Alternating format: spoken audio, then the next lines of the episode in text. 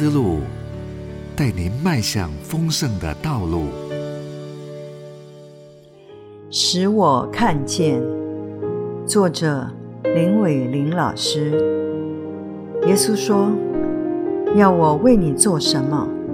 瞎子说：“拉波尼，我要能看见。”马可福音十章五十一节。感官能力的敏锐，是艺术家创作所平视的一切，当中就显示品味才情的高下。艺术评论家蒋勋就曾教导人培养建立五官的运用，好领受生活中各样的美善。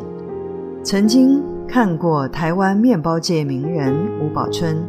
说明自己如何从一个小小做传统面包烘焙，到能组团远赴欧洲参加世界欧式面包大赛，勇夺冠军的历程。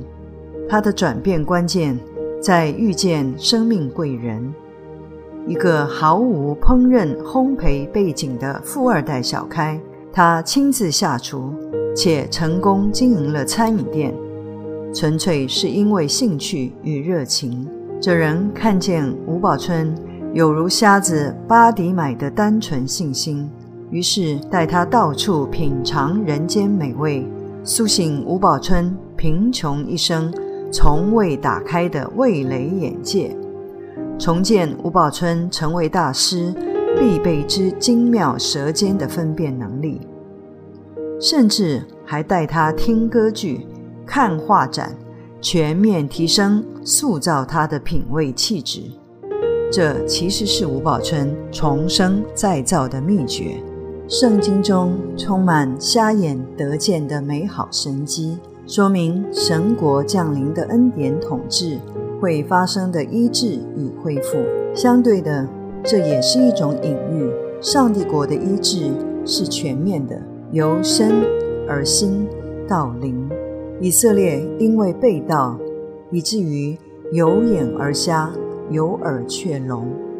这些灵性的残障，是耶稣要医治救赎的。曾经伊甸园里，人类的一切能力，因为罪远离神，不但失了乐园，身心的感官能力也因此退化、迟钝、萎缩、死亡。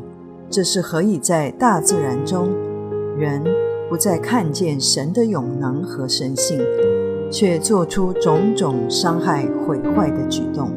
让耶稣，我们生命的贵人，带我们在尝主恩的滋味，恢复我伊甸的丰容吧。